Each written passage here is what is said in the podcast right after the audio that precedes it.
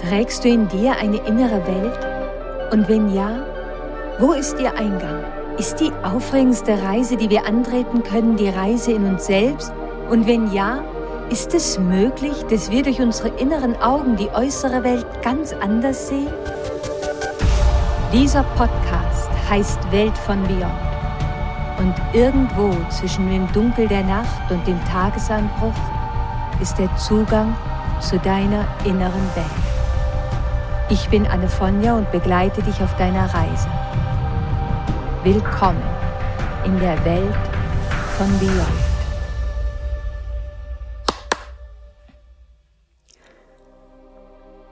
Hallo und herzlich willkommen zu unserer heutigen Reise Beyond.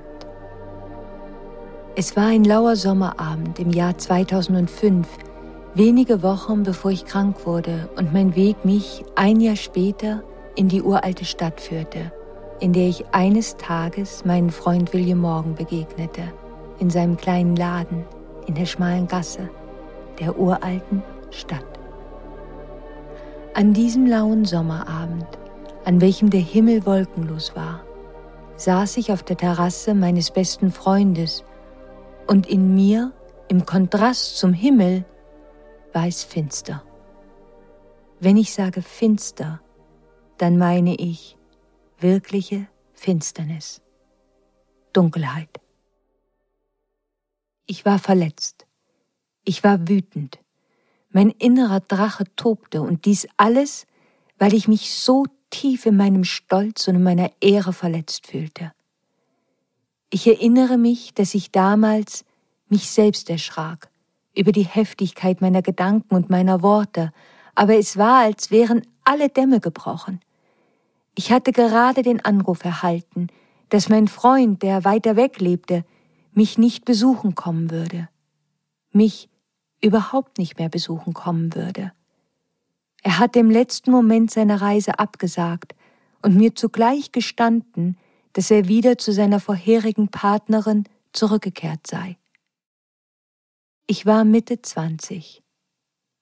Wir waren ganz am Anfang unseres Kennenlernens. Ich verstand nicht, warum ich so heftig reagierte, aber ich erinnere mich genau, wo ich in meinem Zimmer stand und die schlimmsten Drohungen aussprach und dem Gefühl der Rache in mir nichts entgegenzusetzen wusste. Und nun saß ich auf der Terrasse neben meinem besten Freund, schüttete ihm mein Herz aus und wiederholte aus ganzem Herzen all meine Rachegedanken, all meine Drohungen, die ich bereits meinem Freund vorab ins Telefon gesagt hatte. Dann kam der Moment, an den ich mich immer erinnern werde und der eine Veränderung in meiner inneren Welt einläuten sollte. Mein bester Freund hörte mir ruhig zu. Ich spürte, dass ich ihm leid tat. Ich spürte seine Solidarität und vielleicht war das der Grund, warum seine Worte mich erreichen konnten.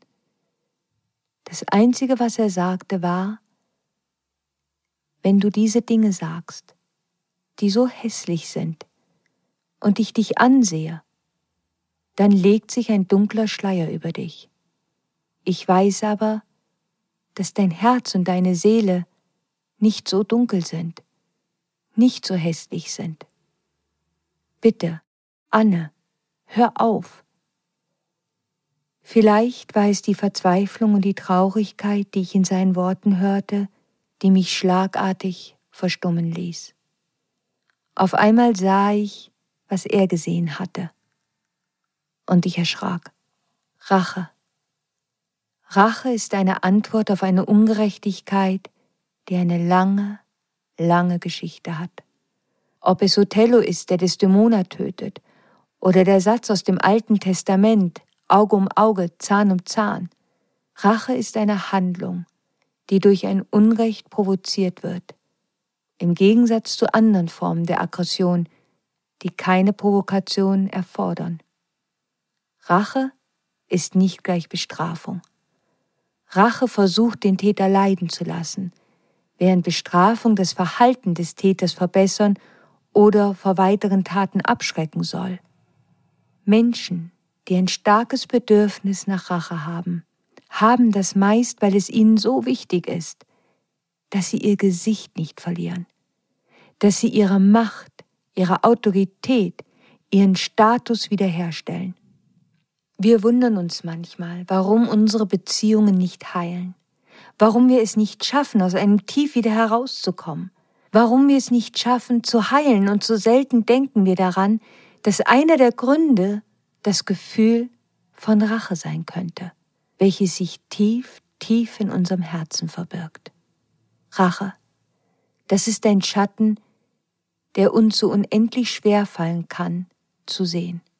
Rache, ein so dunkles Gefühl, das wir am liebsten nicht fühlen wollen, das wir so schnell wie möglich versuchen zu verdrängen. Und doch ist es da, tief, dort in unserem Herzen. Rache. Rache ist ein Teil von uns, für den wir uns schämen. Und wenn dieses Gefühl uns überkommt, dann fällt es uns schwer, es zuzugeben. Aber wir sprechen dennoch darüber. Versteckt bahnt sich das Gefühl der Rache seinen Weg und der scheint verborgen zwischen den Zeilen der Geschichten, die wir erzählen. Wenn Menschen ihre Geschichte erzählen, eine Geschichte über einen alten Schmerz, an dem sie festhalten, eine Geschichte über ein Unrecht, was ihnen angetan wurde, eine Geschichte, die sie nicht loslässt und die sie immer und immer wieder erzählen müssen, dann verbirgt sich dahinter der Wunsch, sich zumindest über die Worte ein klein wenig an dem Täter rächen zu können. Es ist, als ob darin das kleine Stückchen Macht liegt, was einem Menschen helfen soll, zurückzuschlagen, wer immer einem Unrecht getan hat. In den Geschichten, die von einem Unrecht erzählen, was uns angetan wurde und die wir immer und immer wieder erzählen müssen, spielen wir selbst oft die Rolle des Opfers. Und während wir die Geschichte erzählen, erleben wir noch einmal den Schmerz, noch einmal die Wut, und das Gefühl, zumindest jetzt die Macht zu haben, dem anderen die Rolle des Täters, des Angreifers klar zuzuschreiben. Diese Geschichten, in der Art, wie sie erzählt werden, haben alle etwas miteinander gemein. Meist findet sich in diesen Geschichten kein Detail, kein Hinweis, welcher dem Zuhörer erahnen lassen könnte, dass der andere vielleicht doch auch eine gute, eine ausgleichende Eigenschaft, Fähigkeit hätte. Etwas, was ein wenig Mitgefühl oder Empathie hervorrufen könnte. Und meist finden sich in diesen Geschichten keine Details, keine Hinweise, welche in dem Zuhörer Zweifel aufkommen lassen könnten, dass das Opfer selbst vielleicht nicht nur Licht, sondern auch Schatten in sich trägt. Was es schwierig macht, ist, dass wenn wir das Gefühl von Rache im Herzen tragen, wir immer uns und anderen gegenüber die Geschichte so erzählen, dass wir berechtigt dazu sind, einen Ausgleich für das zu erhalten, was uns angetan wurde. Ja, das mag sein. Das Spannende ist nur, dass wenn man sich die Gegenseite anhört, meist genauso überzeugend die Situation geschildert wird, nur mit umgedrehten Rollen die Rache in dem eigenen Herzen zu sehen, das ist eine der schwierigsten Aufgaben. Und dafür braucht es eine Menge Selbstliebe und eine Menge Mitgefühl. Manchmal sind wir auf der Suche nach dem Grund, warum es uns nicht gut geht. Sei es physisch, psychisch, emotional, mental. Und ich habe so viele Gründe gehört, woher diese Zustände kommen könnten. Aber so gut wie nie dass das Gefühl von Rache sich dahinter verbergen könnte. Weil das Wort Rache, das wirkt so dunkel auf uns, so vergiftet. Und ich glaube, dass das der Grund ist, warum es Menschen schwerfällt, diesen Schatten in sich selbst zu sehen. Und doch, das Gefühl der Rache ist Teil unserer menschlichen Erfahrung. Wir begegnen der Rache in Erbschaftsstreitigkeiten, in Konflikten, in Scheidungen, und es stimmt, es ist ein dunkles Gefühl. Es sind dunkle Gedanken, die zu einer Menge Wut führen. Aber umso wichtiger ist es doch, dass wir dieses Gefühl nicht noch mehr in den Schatten drängen und dort allein lassen in unserer inneren Welt, wo es ungehindert wüten kann und uns, unser Leben und das andere vergiftet. Wenn wir wütend auf Menschen sind, dann fällt es uns vielleicht noch ein Stückchen leichter, die Rache in unserer inneren Welt zu sehen. Aber auch dann, wenn das Thema auf Seelenverträge kommt, auch dann begegnet uns das Gefühl der Rache nur in einer versteckten Form, in einer so versteckten Form, dass es uns häufig nicht bewusst ist. Pass auf, ich will dir zeigen, wo es sich versteckt. Unsere Seelenverträge sind einer der heiligsten Teile unserer Reise hier auf der Erde. Unsere Seelenverträge sind wirklich die bestimmende Kraft in unserem Leben. Wir alle tragen vielleicht irgendwann in unserem Leben die Hoffnung in uns, dass unser Seelenvertrag uns sagen könnte, was unsere Arbeit ist, was unser Beruf ist, wir leben in einer Zeit, in der es scheint, dass für viele Menschen gefühlt der Hauptgrund, warum sie sich inkarniert haben, ist, einen Beruf zu haben. Einen Beruf, der großartig, ausgefallen, einzigartig sein möge. Ein Beruf, für den man Anerkennung erhält. Wir leben in einer Zeit, in welcher es manchmal wirken könnte, als ob unsere Seelenverträge und Seelenpläne nur den beruflichen Weg beinhalten. Ich glaube, es haben sich eine Menge Vorstellungen, vielleicht Fantasien entwickelt, die aus der Hoffnung entstanden sind, dass in dem eigenen Seelenvertrag stehen möge, dass man für etwas Besonderes bestimmt ist. Und wir in diesem Beruf endlich, endlich die Anerkennung und Wertschätzung erhalten werden, die wir so sehr in unserem Leben vermissten.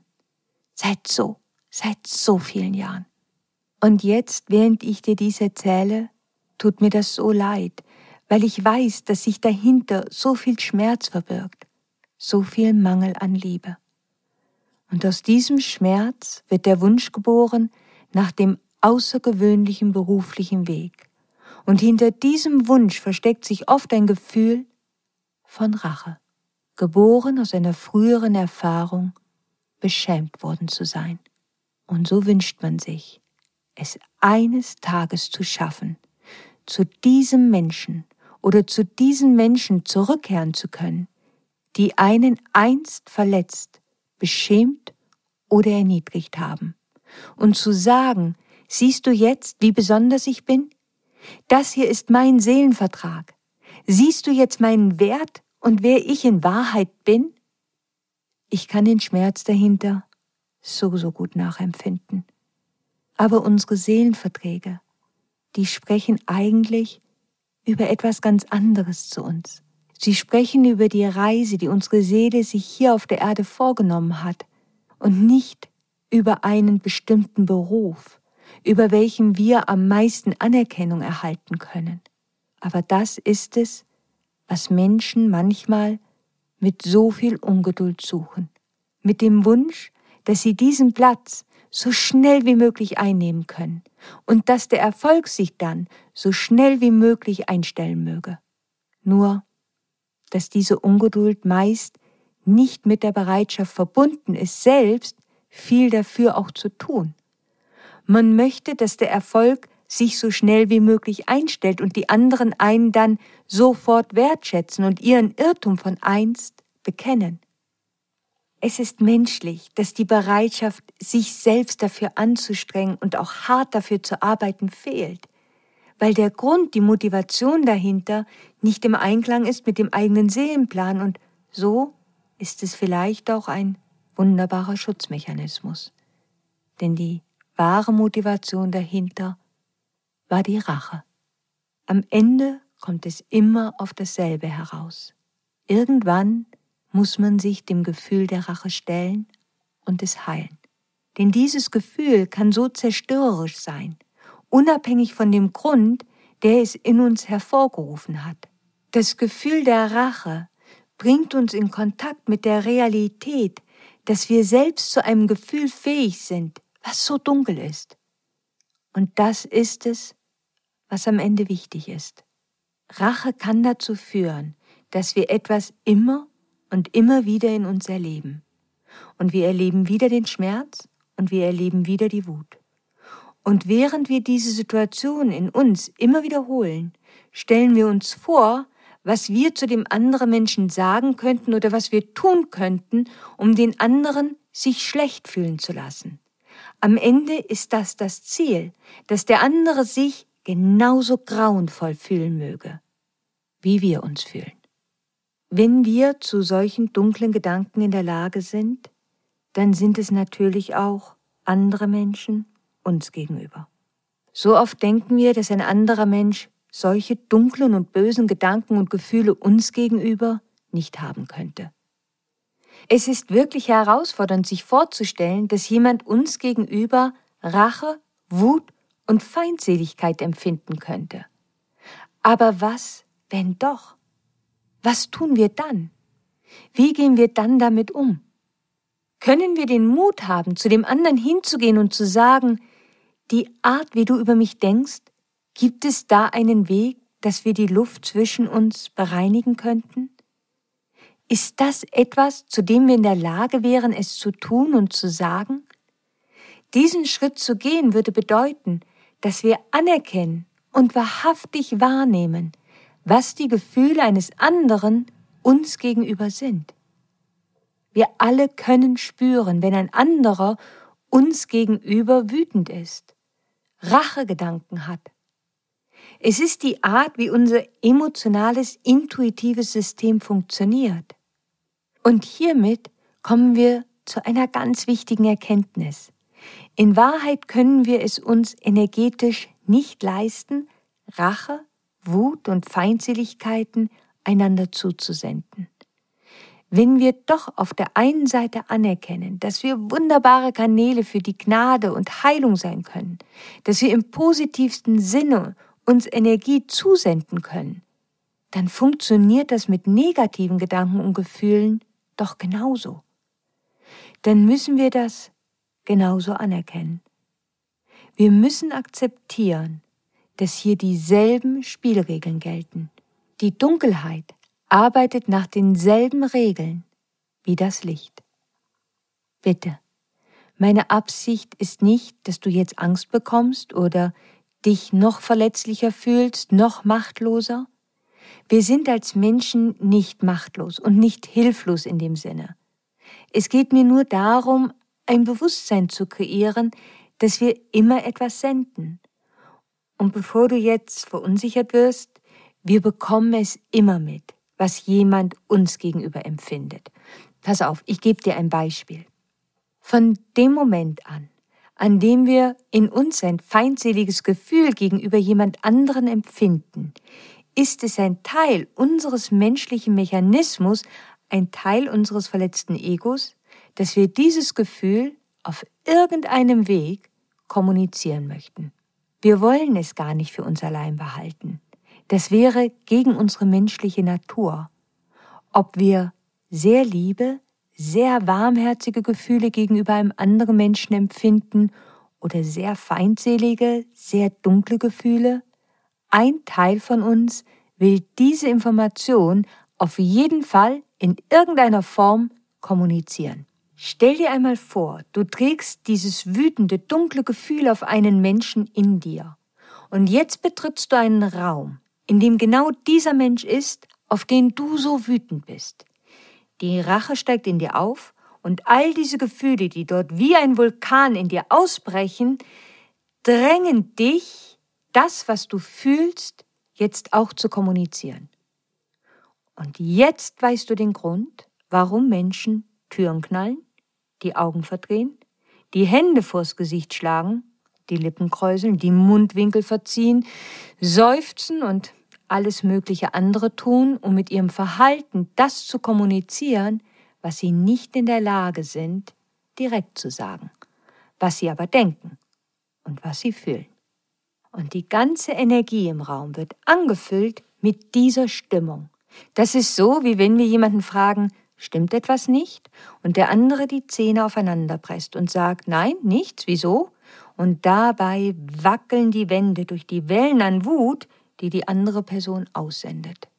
Ob wir es sind, die die Wut ausstrahlen, oder ob wir der Empfänger der Wut eines anderen sind, wenn wir aus dem Raum gehen, werden wir uns gleichermaßen vergiftet fühlen. Wir werden das Gefühl haben, als hätte uns jemand mit aller Wucht in den Bauch geboxt. Das ist die Kraft der dunklen Energie. Und diese Energie zieht so viel Kraft aus uns. Und jeden Tag, in dem der Zustand anhält, verlieren wir mehr und mehr und mehr an Kraft. Eine Möglichkeit, die wir haben, diese Abwärtsspirale zu unterbrechen, ist, dass wir auf die andere Person zugehen und fragen, ob sie mit uns gemeinsam die Luft klären möchte. Wenn der andere das nicht möchte, dann können wir es allein versuchen.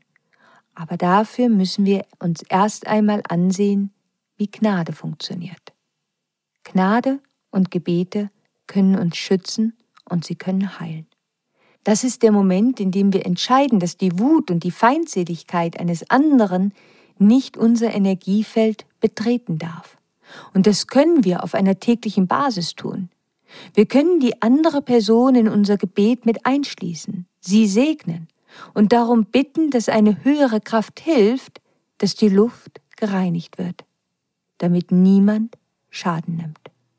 Dies können wir selbstverständlich auch tun, wenn wir derjenige sind, der voller Wut und Rachegedanken ist.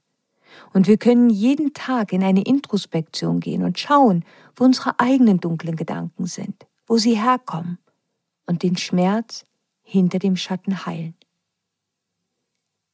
Wie können wir es am Ende schaffen, die Liebe über die Wut, über die Feindseligkeit und über die Rache zu stellen? Dafür müssen wir irgendwann den Weg der Vergebung gehen.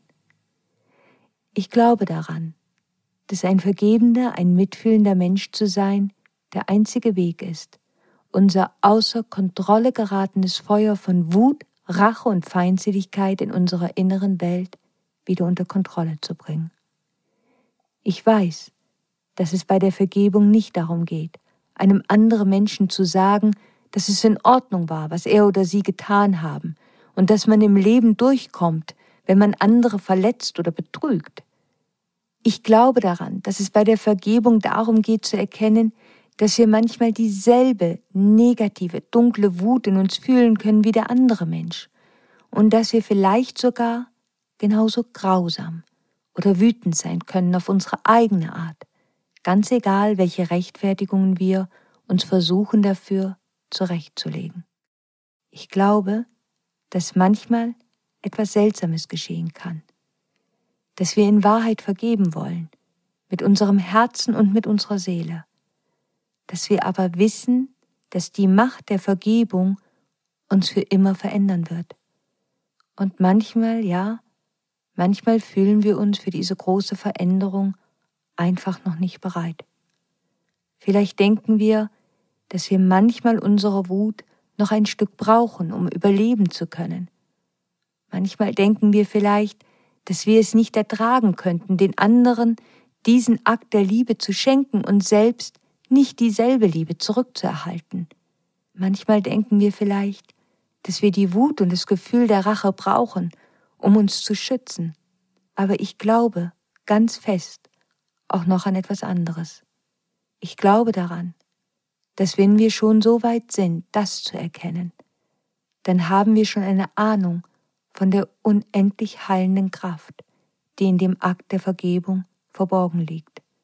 Und ich weiß, dass dann der Himmel und das Universum helfen werden, dass wir den Schritt der Vergebung bis zu Ende gehen, wann immer und wie immer das auch geschehen wird. Am Ende wird es gut sein. Im August des Jahres 2005, wenige Tage nach diesem Abend auf der Terrasse meines besten Freundes, wurde ich sehr krank.